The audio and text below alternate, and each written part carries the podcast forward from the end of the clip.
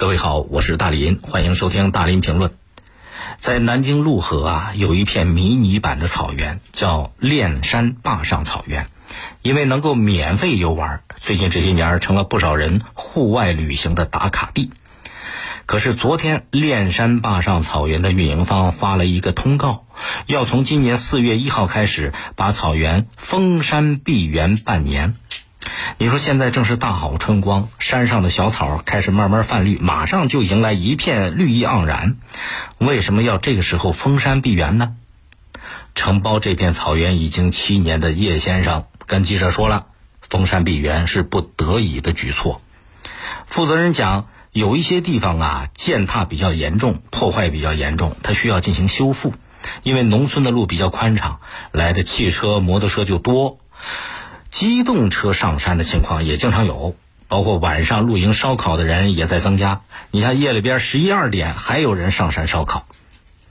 他呢是二零一二年承包了这个山地，哎，没想到让网友发现了这个景观，发到网上一下就红了，成了南京和周边地区文艺小清新的游览胜地。每年有十万多人到这儿去玩。现在，练山坝上草原也没大门，也没收费。在这个承包人的带领下，记者到了一处上山的路口。为了避免汽车上山之后对草原进行碾压，他们设置了围栏。但是也出现过不少，就人为的把这个围栏给拆掉，还修就修这围栏都修了好几次。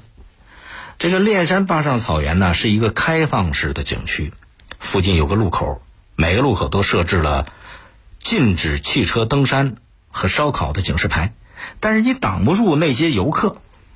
这片山地呀，它属于喀斯特地貌，土层很浅，因为长期有汽车碾压，游客过量踩踏，山上各种野道越来越窄，好多地方已经寸草不生，变成荒地了。所以，这虽然也设置了标语，没用，就决定从四月一号开始，这个练山坝上草原封山闭园半年，到九月三十号。半年期间呢，运营方就打算要增加一些附属设施来加强管理，比方说要修建一些这个呃栈道，避免游客踩踏。可是呢，有很多游客说了，说你为什么到练山坝上草原来玩？图的就是这个野趣儿。如果像正规景区一样规规矩矩，就不好玩，没这个乐趣了。那封山修复半年之后，这个地儿还会不会变成收费景区呢？相关负责人说了，这练山坝上草原啊，带动了当地乡村旅游的一条龙。你要把它圈地收门票，这不合适。他们就没有考虑要收费。为了减少游客过量对草原的破坏影响，那练山草原在恢复后期开放之后呢，可能会考虑预约限流游览。你看，有些游客说了，他为什么到这地儿去玩？图的是个野趣儿。要正规景区都规规矩矩不好玩没意思，我也同意这个说法。但是呢，这个野趣儿啊，呃，它也不是说必须得规规矩矩，野趣儿也有野趣儿的规矩。野趣儿和撒野它不是一个概念。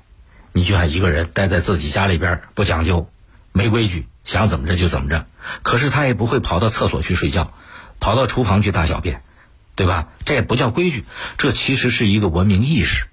是一个文明习惯，那这个文明意识和文明习惯怎么能养成呢？当然，咱们希望每个人能够自律啊，宣传一下、教育一下啊，大家就懂了。哎，不能踩踏。但是也有一些人，他就喜欢到厕所睡觉，他就习惯到厨房去大小便，他觉得很正常。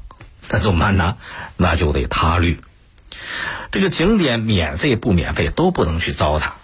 国外好多地方在这方面管得严呐，比方说你乱扔垃圾，新加坡处以劳役，德国人明码标价要罚款的。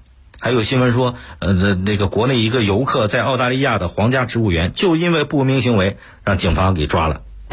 所以你还是得处罚，不处罚有些人呢，他会把客气当福气。也有人建议可以专门成立旅游警察啊，据说三亚有这种队伍。这种队伍呢，就针对旅游过程当中出现的各类纠纷、旅游投诉、不文明行为，加大依法惩处的力度。我觉得这个倒真可以借鉴。文明出行，它美在哪儿？除了风景美，还美在每一个人的细节。现在旅游已经成了一种大众化的生活方式，那些破坏景区行为得有严厉的惩处来跟上，跟上了才能让更多人都能感受到出行的美啊！您怎么看呢？来，微博、微信搜索“我是大林”，来说说你的看法。